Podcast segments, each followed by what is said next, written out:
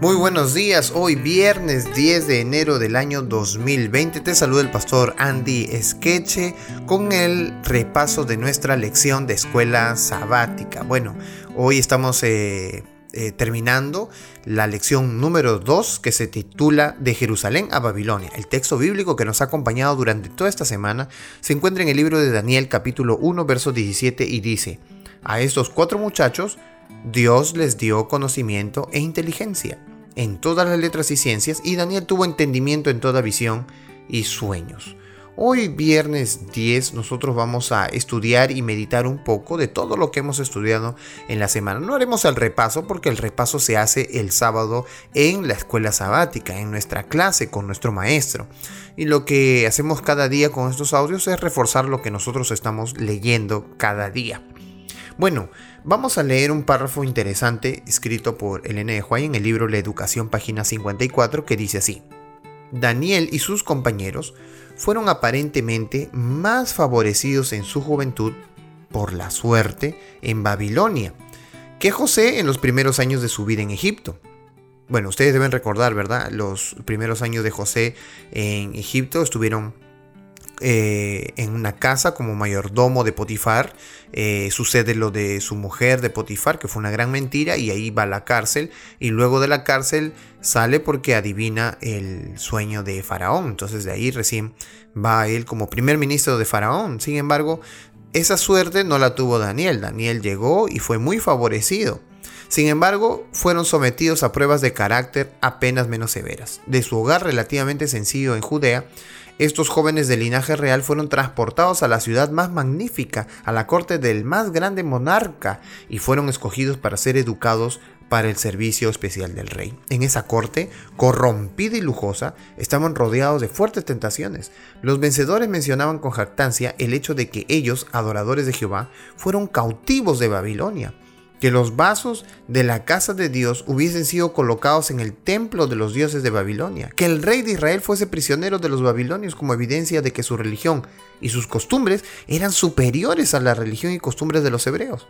En esas circunstancias, por medio de las mismas humillaciones que eran el resultado de que Israel se había apartado de los mandamientos de Dios, el Señor dio a Babilonia la evidencia de su supremacía, de la santidad de sus demandas y el resultado seguro de la obediencia y dio ese testimonio del único modo que podía ser dado, por medio de los que seguían siendo fieles. ¿Por quiénes? Daniel y sus amigos. Tenía Dios que mostrar que realmente Dios era fiel con, con su pueblo, que a pesar del castigo que estaban pasando, porque solamente era un tiempo de castigo, no era eh, el destino final, eh, obviamente Dios los bendecía a pesar de todo, y ahí está como referencia Daniel y sus amigos. Bueno, algunas preguntas para dialogar eh, hoy día o quizás en la clase. Eh, primera pregunta, en clase hablen de los diferentes desafíos culturales y sociales que enfrentan como cristianos en su sociedad, cuáles son y cómo puede la iglesia en general aprender a responderles. Bueno, el día miércoles nosotros hablamos un poco acerca de esos desafíos, ¿verdad? Eh, por ejemplo, el sexo premarital, el abuso, la delincuencia, las drogas, la corrupción, todos esos desafíos hay. ¿Cómo podemos permanecer fieles a pesar de que vivimos en un mundo tan negativo? Pues el miércoles nos enseñó que nosotros deberíamos negar nuestra vida, es decir, dejar de ser lo que nosotros somos por lo que la costumbre y los hábitos del mundo tienen y empezar a hacer lo que Dios quiere de nuestras vidas. Entonces cada uno cargue su cruz, ¿no? Como dijo Pablo, si, ya no vivo yo, sino vive Cristo en mí, en fin. Entonces, la mejor manera de ir delante de los desafíos de este mundo, de las culturas y de la sociedad que nos rodea, es olvidándonos de nosotros mismos y empezando a vivir como Cristo. Número 2. Piensa en lo fácil que hubiera sido para Daniel y los demás haber transigido en su fe. Al fin y al cabo los babilonios eran los conquistadores, la nación judía había sido derrotada. ¿Qué más pruebas se necesitaba de que los dioses babilonios eran más grandes que el dios de Israel y que Daniel y sus compañeros necesitaban aceptar ese hecho. En este caso, ¿a qué verdades bíblicas importantes pudieron haberse eh, atenido para sostenerse durante ese tiempo? Bueno, ¿qué textos los ayudó a Daniel y a sus amigos a sentirse eh, mejor, bien, más estable, a comprender lo que estaba pasando? Bueno, aquí en la lección encontramos dos textos interesantes. Jeremías capítulo 5, versículo 19. Y dice así, Y cuando dijeren, ¿por qué Jehová el Dios nuestro hizo con todos nosotros estas cosas? Entonces les dirás, de la manera que me dejasteis a mí, y servisteis a dioses ajenos en vuestra tierra, así serviréis a extraños en tierra ajena. Entonces, eh, parece que Daniel y sus amigos recordaron este texto de Jeremías, ¿verdad? De lo que iba, de lo que iba a pasar, de lo que iba a acontecer. Así como fueron enviados a ese lugar, eh, tendrían que ser obedientes al lugar donde ellos hubiesen dado a parar. Vamos con el otro texto de Jeremías 7, 22 al 34. Capítulo 7, verso 22 al 34. Dice, porque no hablé yo con vuestros padres, ni nada les mandé acerca de holocaustos y de víctimas el día que los saqué de tierra de Egipto mas esto les mandé diciendo, escuchad mi voz, y seré a vosotros por Dios, y vosotros me seréis por pueblo. Y andad en todo camino que os mande, para que os vaya bien. Y no oyeron ni inclinaron su oído, antes caminaron en sus propios consejos, en la dureza de su corazón malvado, y fueron hacia atrás y no hacia adelante, desde el día que vuestros padres salieron de la tierra de Egipto hasta hoy. Y os envié todos los profetas, mis siervos, enviándoles desde temprano y sin cesar pero no me oyeron ni inclinaron su oído, sino que endurecieron su cerviz e hicieron peor que sus padres.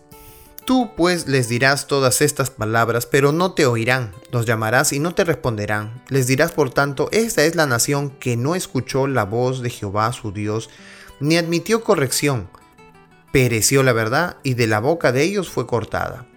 Corta tu cabello y arrájelo Levanta llanto sobre las alturas porque Jehová ha aborrecido y dejado la generación objeto de su ira, porque los hijos de Judá han hecho lo malo ante mis ojos, dice Jehová.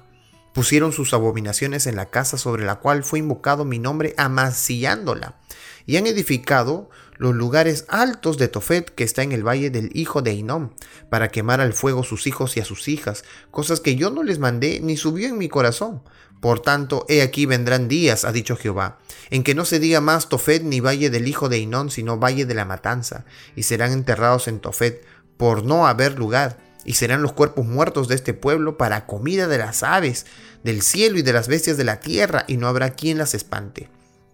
Y haré cesar de las ciudades de Judá y de las calles de Jerusalén la voz de gozo y la voz de alegría, la voz del esposo y la voz de la esposa, porque la tierra será asolada. Bueno, aquí una breve descripción de lo que iba a acontecer debido al camino pecaminoso que había llevado Israel. Sin embargo, todo estaba siendo controlado por Dios. El castigo que, que, merecían o que iban a merecer en el tiempo de Jeremías, en realidad era el castigo que Dios había previsto para ellos para que se alejen de la idolatría. ¿Qué nos dice esto acerca de lo importante que es conocer nuestra Biblia y entender la verdad presente? Pues obviamente nosotros tenemos que conocer la palabra de Dios. Nadie, nadie que se prepara para recibir a Jesús por segunda vez eh, lo recibirá sin preparación. Es necesario que nosotros sepamos cómo es que Dios eh, vendrá por segunda vez a esta tierra, cómo es que Cristo aparecerá en medio de nosotros, cómo es que se darán estos últimos acontecimientos. Es necesario que los conozcamos porque la información hace que nosotros podamos tener confianza y esperanza en que Dios cumple su palabra. Tercera y última pregunta, ¿por qué es tan importante la fidelidad? No solo para nosotros, sino también para quienes damos testimonio del carácter del Señor mediante nuestra fidelidad. Uno, porque nos beneficia, porque cuando nosotros somos fieles a Dios, las promesas de Dios se cumplen inmediatamente en nuestras vidas. No es una condición que nosotros hagamos muchas cosas para Dios y recién Dios se acuerda de nosotros. No, la bendición está allí para aquel que llegando a obedecer a Dios, entonces inmediatamente tenga las ricas bendiciones de Dios en su vida.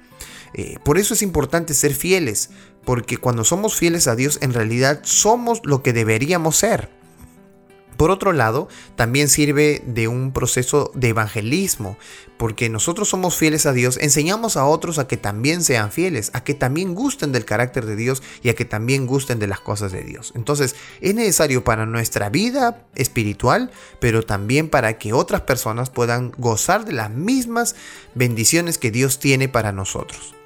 Que Dios nos haya bendecido grandemente durante toda esta semana y ahí hemos podido estudiar eh, el libro de Daniel sobre todo este primer capítulo, ¿verdad? De las decisiones importantes en la vida, de cómo es que Dios premia la fidelidad de sus hijos y cómo es que este capítulo, en vez de hablar de la fidelidad de Daniel, en realidad habla acerca de la fidelidad de Dios.